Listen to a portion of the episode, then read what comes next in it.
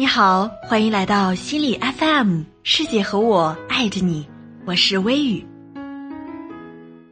明天就要高考了，首先祝广大莘莘学子们高考加油，金榜题名。今天为你分享的文章来自公众号“闲时花开”，愿你虽处困境，仍有安然之心。作者刘娜。如果你喜欢我的声音，也欢迎关注我的个人微信订阅号“夜听微雨”，用文字和声音带给你温暖和力量。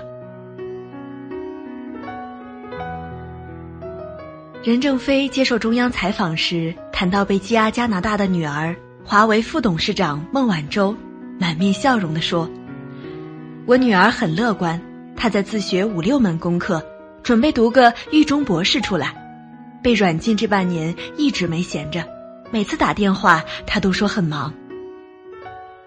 我想在被逮捕之初，孟晚舟肯定也经历过思想和情绪的波动，但他很快接受了现实，并将这不可控的灾难转化成自我成长的蝶变。这中间，家人的支持、华为的自强、祖国的交涉、同胞的呼救，对孟晚舟是莫大的慰藉。但最重要的，是面对困境时，他诚实的心。灾难来临之时，亦是修行之日，就像这位身患数种癌症的老人。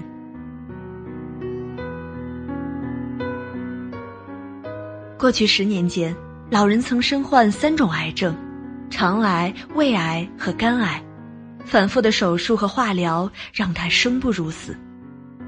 有天晚上，老伴入睡后，失眠许久的他站在自家四楼的阳台上，问了自己三个问题：你在担心什么？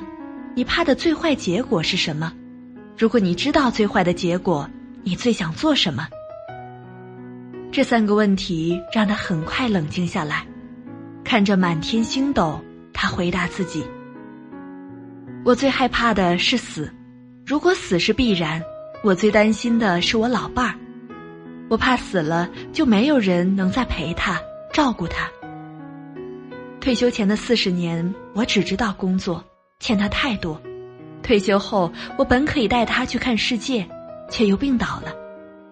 我想带他四处走走，在生命允许的日子里。第二天早上，老教师把昨晚发生的一切告诉了老伴儿，老夫老妻抱头痛哭。做出一个大胆决定，开上三轮车周游世界。三年过去了，老人的癌症不仅没有复发，体重还增加了十公斤，整个人健康开朗许多。他和老伴儿的感情也在一路风雨一路歌中更加融洽深厚。翻开昔日的采访本。七十多岁的老人用生命传递着教训，在泛黄的纸上清晰可见。忧虑只会让人像发疯一样在原地打转，然后把情况变得更糟。不如接受最坏的结果，然后拼尽全力在所有最坏中做点有意义的事情来。所谓希望，就是这么诞生的。这样的感慨也属于这位连遭不幸的女子。三十二岁时，因为迟迟没有生育，男人和她离婚，她患上了抑郁症，怕别人说三道四，就掩盖病情，强颜欢笑。抑郁症愈发严重，人际关系糟糕，工作屡屡出错，后被单位劝退。接二连三的背叛和伤害，让他觉得自己很失败。老天太不公，他两次选择自杀，幸亏被家人及时发现，捡回一条命。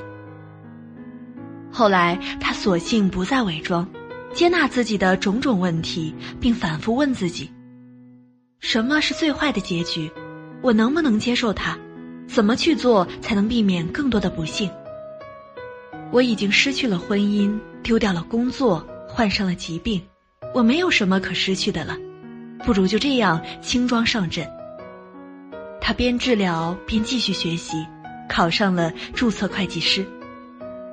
他在考试时遇见了一个比他小三岁的男人，两人相恋结婚，联手开了一家会计师事务所。三十六岁那年，早被宣判无法生育的他，怀了自己的宝宝。文中我引用了他在信中写的这么一段话：人们都说，孩子在没有出生前在天上挑妈妈。以前我觉得这是一个笑话，今天我觉得这是一句实话。过去很长一段时间里，我总以受害者自居，对这个世界充满仇恨和怨憎。甚至不珍惜自己的生命，所以没有一个孩子愿意挑选我。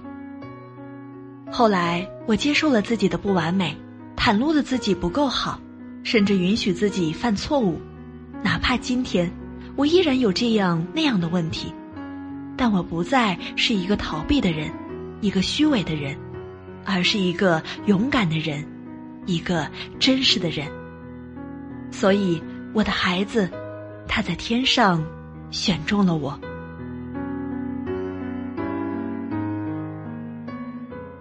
比意外更可怕的是我们对意外的抗拒。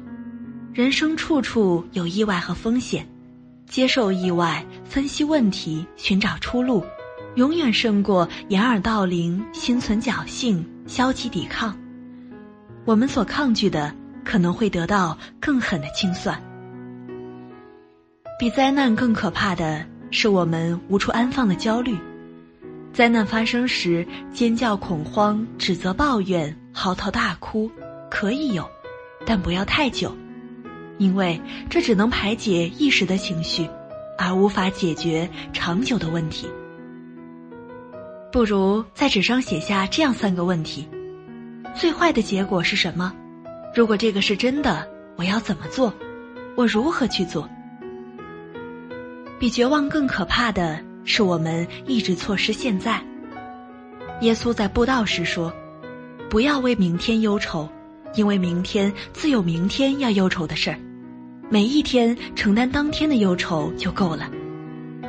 好好珍惜当下，像孟晚舟那样去读书，像老教师那样去旅行，像不幸女子那样去追梦。”让我们一起重温二十世纪伟大思想家雷因霍尔德·尼布尔的这段话：“愿上苍赐予我安静的心境，让我接受无法改变的事情，并给我无尽的勇气，让我去改变那所能够改变的事情，再赐予我足够的智慧，去分清这二者之间的细微差别。”